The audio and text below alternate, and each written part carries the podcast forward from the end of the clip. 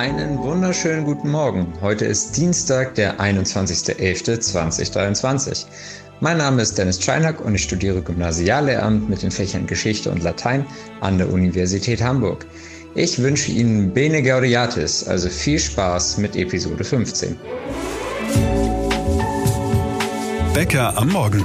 Alles, was die Stadt bewegt. Der tägliche Podcast vom Hamburger Abendblatt. Und Ihr bewährtes Team ist auch heute wieder für Sie am Start. Sebastian Günther, mein Producer. Und er hat eine Weltneuigkeit zu verkünden. Nach sieben Jahren habe ich ein neues Handy. Schönen guten Morgen. Und der ist endlich wieder jederzeit erreichbar. Ich bin Ihr Moderator Marcel Becker und ich bin auch voll geflasht von den ersten zwei Folgen der neuen und finalen The Crown Staffel, die ich gestern mit meiner Frau gesehen habe. Das sind unsere Themen. Konzert ohne Besucher, ein ganz bitterer Abend in der kleinen Leishalle. Wir haben Neues von der S-Bahn und Überraschung, es sind positive Nachrichten. Außerdem Bestseller-Autorin Silke Müller mit ein paar Richtlinien für alle Eltern, die Stress mit ihren Kindern haben. Stichwort Handy.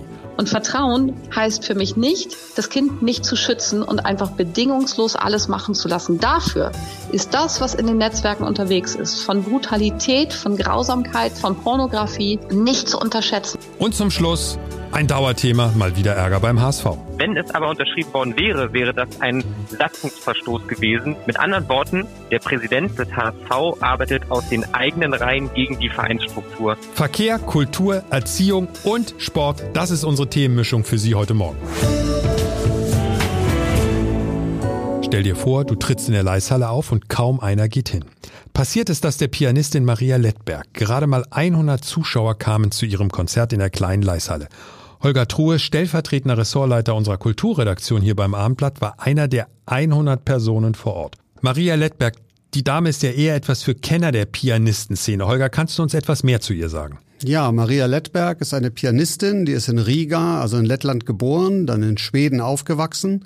Inzwischen lebt sie in Berlin. Sie ist Anfang 50 und gehört ja zu den Weltstars, die wenige kennen, muss man vielleicht sagen. Äh, sie war auch tatsächlich schon für einen Grammy nominiert. Ihre CDs werden herausragend besprochen, aber nicht jeder kennt sie eben.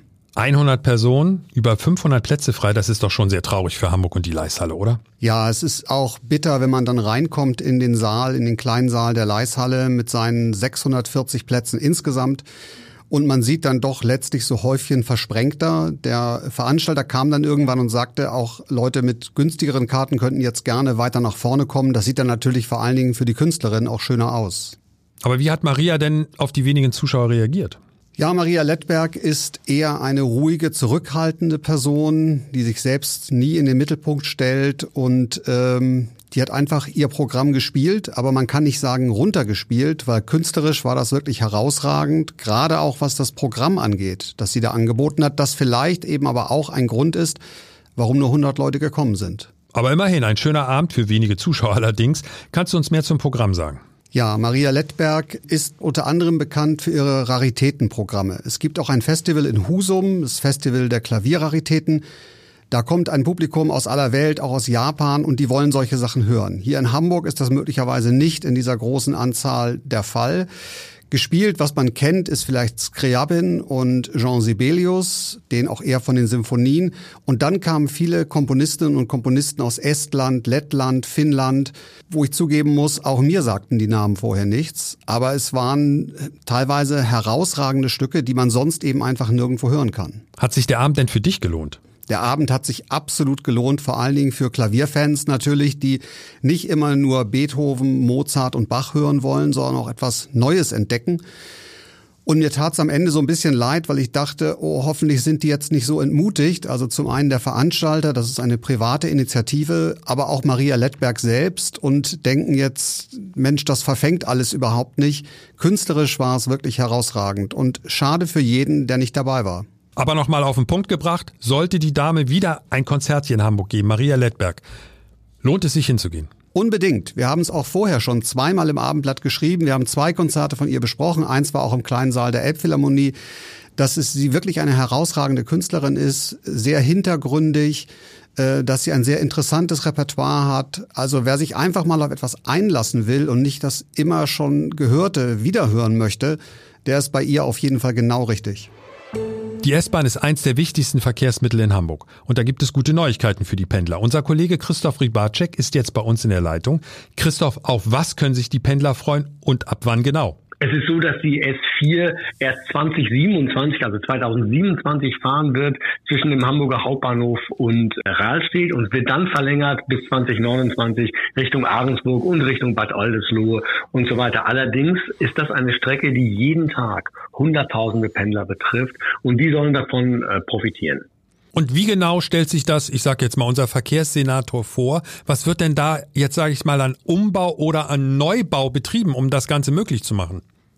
Ja, das ist schon irre, was das für ein Neubau einer kompletten Bahnstrecke ist, denn bislang sind eigentlich nur zwei Gleise da zwischen Hamburg und Lübeck. Und da müssen alle Züge fahren, alle Regionalbahnen, alle ICE, alle Güterzüge vor allem. Und jetzt soll die S-Bahn sozusagen zwei eigene Gleise bekommen. Das heißt, eine, ein Regionalzug fällt dann weg und die anderen, die praktisch nur die Strecke Hamburg-Lübeck bedienen, die rauschen, die rauschen so durch. Und das ist auch deshalb gut, weil Güterzüge jetzt auch da fahren können und sich mit den ICE das nur noch teilen müssen und nicht die S-Bahn auch noch dasselbe Gleis nimmt und da die Strecke abbummelt, dann das würde ähm, dazu führen, dass es immer wieder Verzögerungen und Verspätungen gibt, so wie wir das leider heute kennen. Das würde also bedeuten, es hilft nicht nur den Pendlern.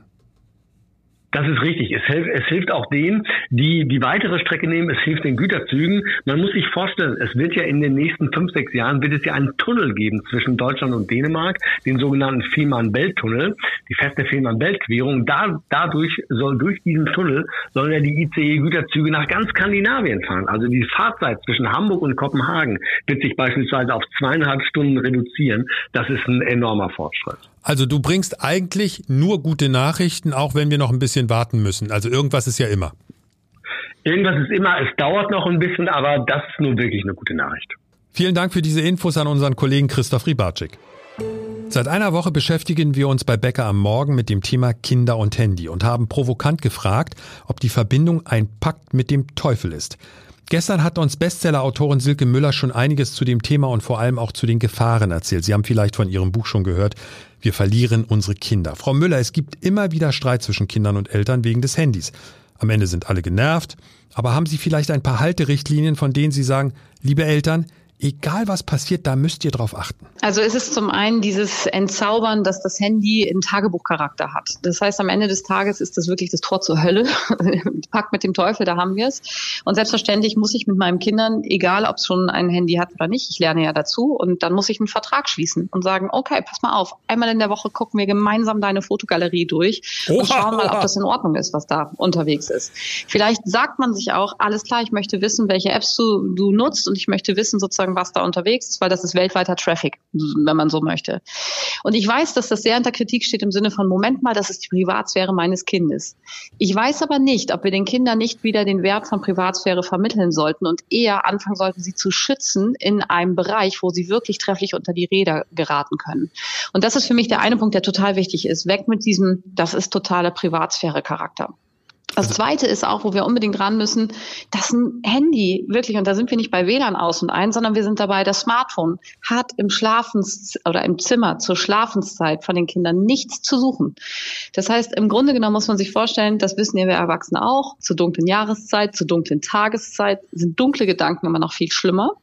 Und die Kinder haben einen Traffic, der geht bis nachts um eins, um zwei oder wie auch immer. Die schlafen auch zu wenig. Das kommt noch dazu. Und das dritte ist für mich, ich muss doch mal wieder lernen. Sie haben es vorhin angesprochen mit Restaurants und äh, wie da sozusagen soziale Medien alleine genutzt werden, wie man sich hin und her schreibt, wie das Handy auf dem Tisch ist, wie das Tablet auf dem Tisch ist. Ich muss doch mal wieder lernen, mit meinem Kind zu reden und zwar in die Augen zu schauen. Und das sind drei Punkte, die sind mir extremst wichtig, dass ich wieder versuche, mehr Bindung und so schön, wie man sagen möchte, analoge Zeit mit dem Kind verbringen will und muss. Das ist natürlich doppelt spannend, weil Michael Schulte-Markwort ist ja eine absolute Koryphäe. Ich will das gar nicht äh, in Frage stellen, aber er hat gesagt, das Wichtigste im Umgang mit Kindern beziehungsweise mit dem Smartphone ist, vertraut euren Kindern. Das ist ja erstmal nicht falsch, oder? Wir müssen Vertrauen zu unseren Kindern haben. Absolut. Und ich finde auch, das eine hat mit dem anderen überhaupt nichts zu tun. Das heißt ja nicht, dass ich Kontrolle ausübe im Sinne von Druck. Wenn ich aber, und es gibt ganz viele Vorlagen für Handyverträge zum Beispiel im Netz, ne? wenn ich mit meinem Kind spreche und sage, pass mal auf, ich mache das nicht, um dich zu ärgern, sondern ich mache das, um dich zu schützen. Und deswegen gehen wir mal gemeinsam den Weg, bis du selber sozusagen ohne Stützräder Fahrrad fahren kannst. Gemeinsam diesen Weg, dass wir betrachten, ist das gut oder ist das schlecht, was du da machst oder was du auf deinem Handy hast. Einfach mit diesem Schutzgedanken. Und ich glaube, wenn wir ein bisschen weitergehen und sagen, Erziehung ist am Ende des Tages, wie es große Pädagogen sagen, Liebe und Konsequenz, sonst nichts. Das heißt, natürlich brauche ich Kontrolle und natürlich muss ich Kindern doch am Beispiel erstmal zeigen, was gut und was schlecht ist. Und Grenzen möchten ausgetestet werden von Kindern in der Pubertät. Selbstverständlich werden sie versuchen, all die Beschränkungen, die ich setze oder die ich versuche zu setzen, zu umgehen. Das ist aber immer Gesprächsanlass. Jeder Regelbruch ist am Ende des Tages Gesprächsanlass. Und Vertrauen heißt für mich nicht, das Kind nicht zu schützen und einfach bedingungslos alles machen zu lassen. Dafür ist das, was in den Netzwerken unterwegs ist, von Brutalität, von Grausamkeit, von Pornografie und allen wirklich schlimmen, schlimmen Dingen. Ich könnte Ihnen ganz viele Beispiele nennen, ja. was da gerade los ist nicht zu unterschätzen. Und da hilft mir eben einfach nur dieses Vertrauen nicht, weil man sich vorstellen muss, ein Kind sieht tatsächlich eine Hinrichtung, was gerade durch den Nahostkonflikt ganz, ganz viel durch TikTok läuft, solche Videos. Und das innerhalb, ist ja gefesselt in der Grausamkeit. Das Frau kommt Müller, damit nicht zurecht. Frau Müller, innerhalb von Sekunden zu finden bei TikTok. Den absolut, Test kann jeder mal machen. Überschwemmt.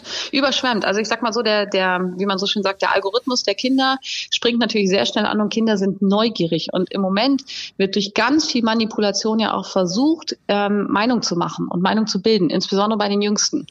Und da ist diese Grenze des Vertrauens nicht im Sinne von ich traue dir nicht, mein Kind, sondern eher im Sinne von Schutzmechanismus, dass ich die Kinder nicht alleine im Netz lassen darf. Ich finde, dieser Gedanke muss unbedingt überwiegen. Und trotzdem nochmal die Schleife zu uns Eltern beziehungsweise mein Sohn ist schon lange aus dem Haus, der würde sich totlachen, wenn ich was zu seinem Handykonsum sage. zu Recht, weil er dann immer sagt, Papa, du selbst, hallo. Aber ja, allein, ich wollte gerade sagen, der spielt das zurück. Äh, zu Recht, zu Recht. Aber allein der kleine Ansatz oder der kleine Hinweis, den Sie uns eben gegeben haben, für alle Erwachsenen, glaube ich, gilt das.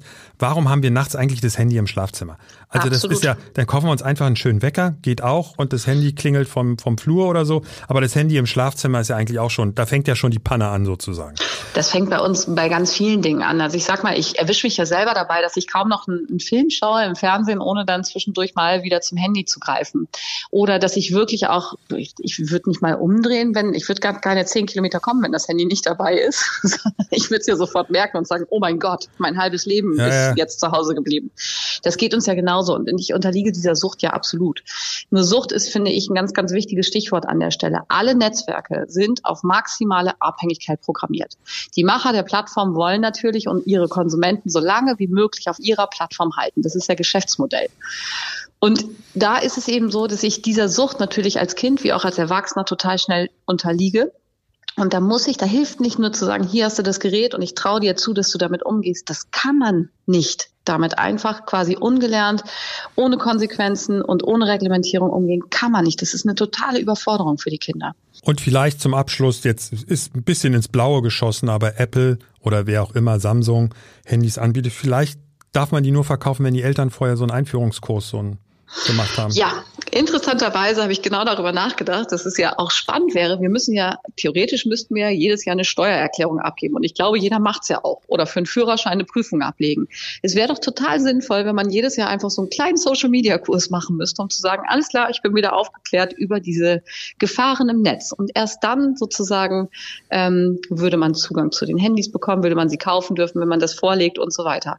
Ich ähm, glaube, wir müssen uns selber so ein bisschen zwingen und in die Verantwortung zwingen, dass wir ein wirklich auch Begleiter auf Augenhöhe sind. Wir können ganz viele Regeln festlegen für die Kinder. Am Ende des Tages ist es aber so, dass das völlig sinnlos ist, wenn wir nicht selber wissen, über welche Inhalte wir da eigentlich sprechen.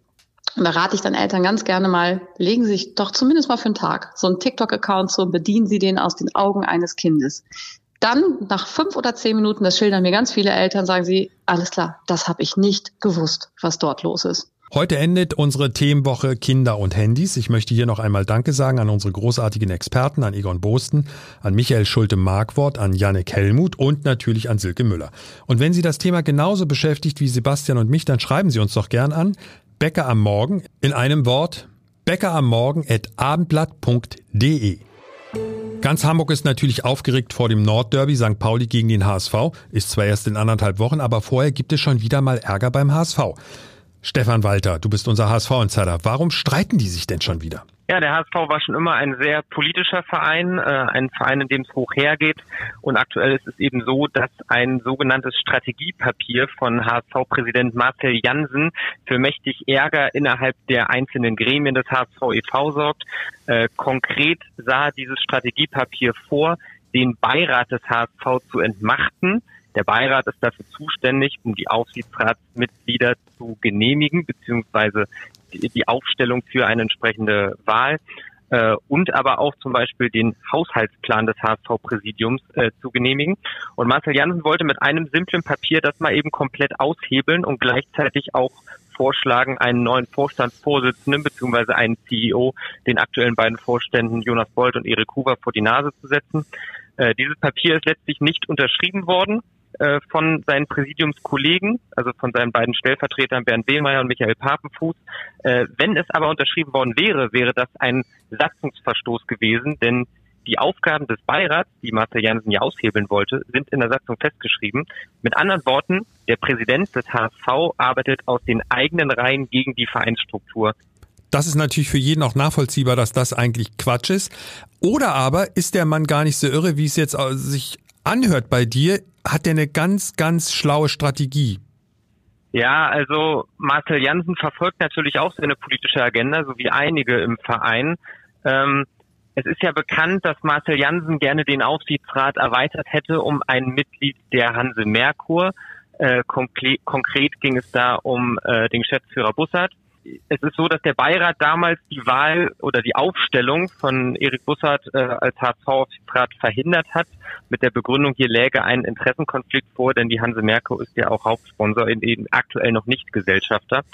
Und ja, mit seinem Strategiepapier hätte Jansen natürlich diese Kontrollfunktion des Beirats ausgehebelt. Welche Ziele er genau verfolgt, ich weiß es ehrlicherweise nicht, aber das könnte natürlich ein Ziel sein.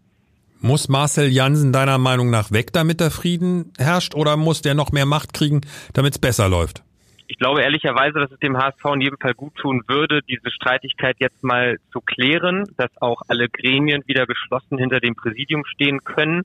Es gibt die klare Forderung an Marcel Jansen, sowohl sich in der Öffentlichkeit zurückzuziehen, als auch nicht mehr ganz so stark seine politischen Machtspiele, nenne ich es mal, zu verfolgen wenn er diesem Auftrag gerecht wird, glaube ich schon, dass alle Seiten wieder zueinander finden können und dass vielleicht auch am Ende gar nichts passiert. Äh, mit Spannung können wir allerdings die Mitgliederversammlung am 14. Januar erwarten und Stand jetzt werden da bereits einige Wortbeiträge gegen Jansen angedroht und dann könnte es natürlich auch Konsequenzen für sein Amt haben. Das sind jetzt aber keine Zustände, sage ich mal, auf den höheren Ebenen, so dass die Spieler eine Ausrede hätten für, ich sag mal, für eine Niederlage, oder? Das beeinflusst doch die Spieler nicht. Ganz ehrlich, die Spieler werden von diesem ganzen Präsidiumsmachtkampf und den politischen Spielen im Hintergrund nichts mitkriegen. Sie werden sich davon nicht beeinflussen lassen, genauso wie du es gerade gesagt hast. Und das Derby steht sowieso für sich. Es wird wieder ein Ausnahmezustand auch in der Stadt herrschen. Jeder Fan weiß, wie wichtig dieses Spiel ist, wie wichtig auch der Sieg des eigenen Vereins ist, um alleine am nächsten Montag dann wieder zur Arbeit zu gehen und eben mit einem Lächeln die Bürotür zu betreten äh, und nicht von allen anderen, ja, sich Häme über sich ergießen lassen zu müssen. Deswegen dieses Spiel äh, steht in keinem Zusammenhang zu dem aktuellen Präsidiumsstreit der HSV hat ja ein Auswärtsspiel in Anführungszeichen und wir wissen ja, das läuft ja nicht so gut für den HSV auswärts. Oder ist das in dem Fall, weil es in Hamburg ist, völlig egal? Also hat der HSV deiner Meinung nach eine Chance? Werden die gewinnen? Ja, die Auswärtsproblematik besteht ja vor allem daraus, dass in fremden Stadien die Stimmung natürlich eine andere ist als zu Hause und man vielleicht dadurch auch nach eigenen Fehlern, und davon macht der HSV aktuell jede Menge, verunsicherter ist, als wenn zu Hause 57.000 hinter ihm stehen. Von daher ist natürlich auch so ein Spiel in derselben Stadt beim FC St. Pauli ein Auswärtsspiel. Und der HSV hat immer eine Chance, in jedem Zweitligaspiel zu gewinnen. Für mich allerdings ist St. Pauli der Favorit in dieser Partie.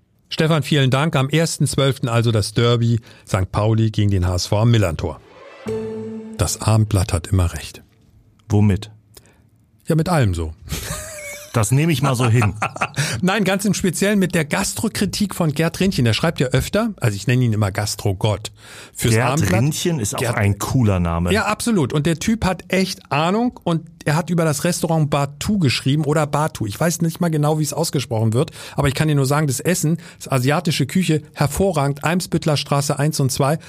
Wir waren da am Wochenende mit Freunden. Es war mega. Ich kann dir nur sagen, also an alle Abendblattleser glaubt Gerd Rindchen. Ich kann es nur betonen.